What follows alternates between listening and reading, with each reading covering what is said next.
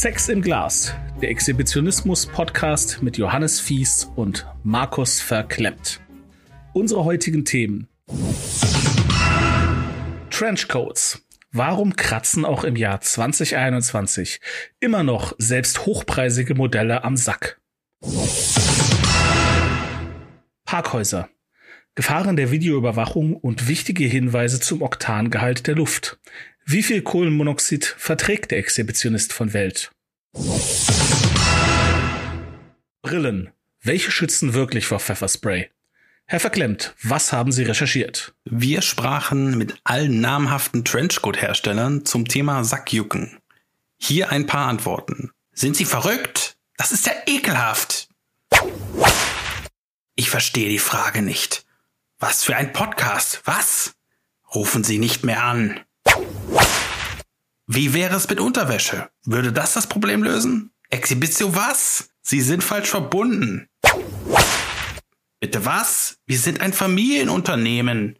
Mit so etwas wollen wir nichts zu tun haben. Sie sind doch pervers. Zu weiteren Stellungnahmen war kein Hersteller bereit. Wie üblich wird unsere Leidenschaft missverstanden und mit Füßen getreten. Ein Armutszeugnis für die deutsche Trenchcoat-Industrie. Herr Fies, bitte Ihre Recherchen zu den Parkhäusern. Durch die fortschreitende Digitalisierung selbst deutscher Parkhäuser wird es zunehmend schwieriger, der Videoüberwachung auszuweichen. Selbst in kleinen Vorstadtparkhäusern lauern übereifrige Sicherheitskräfte vor den Monitoren und schrecken nicht vor dem Einsatz von Pfefferspray und Taser zurück. Eine Entwicklung, die uns allen Sorgen bereitet. Hm. Ja, hinzu kommt die schlechte Belüftung. Nach circa zwei Stunden in einer dunklen Ecke nahe der Frauenparkplätze wird selbst dem fittesten Exhibitionisten schummrig. Der Fokus sollte in Zukunft auf nachhaltige Auftritte in der Straßenbahn, im Stadtpark oder im Baumarkt liegen.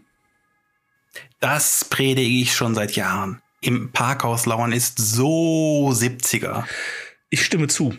Kommen wir zu unserem letzten Thema. Durch die zunehmende Verbreitung aggressiver Pfeffersprays wird eine Brille zum Schutz der eigenen Augen immer wichtiger. Herr Verklemmt, was haben Sie recherchiert? Hier gibt es gute Nachrichten zu vermelden, Herr Fies. Nahezu alle in handelsüblichen Baumärkten erhältlichen Schutzbrillen, die man aus dem Chemieunterricht kennt, schützen effektiv gegen alle am Markt verfügbaren Pfeffersprays. Mhm. Meine kleine persönliche Testreihe führt zu lediglich vier Strafverfahren wegen Erregung öffentlichen Ärgernisses aber keinem einzigen Besuch beim Augenarzt. Mhm. Die durch den Einsatz eines Tasers verursachten Herzrhythmusstörungen sind zu vernachlässigen. Oh, das ist natürlich schön. Also alles in allem eine klare Empfehlung. Eindeutig. Meine Zelle ist auch ganz hübsch. Schalten Sie auch nächste Woche ein, wenn wir mit einem Juristen zum Thema sprechen. Das wird eine besonders interessante Folge. Falls Sie Interesse an unserem Einsteigerpaket für den Exhibitionisten von Welt haben, senden Sie uns einen Rückumschlag an die bekannte Adresse. Und Freimachen nicht vergessen. Ein guter Hinweis, Herr Verklemmt. Auf, Auf Wiederhören. Wiederhören.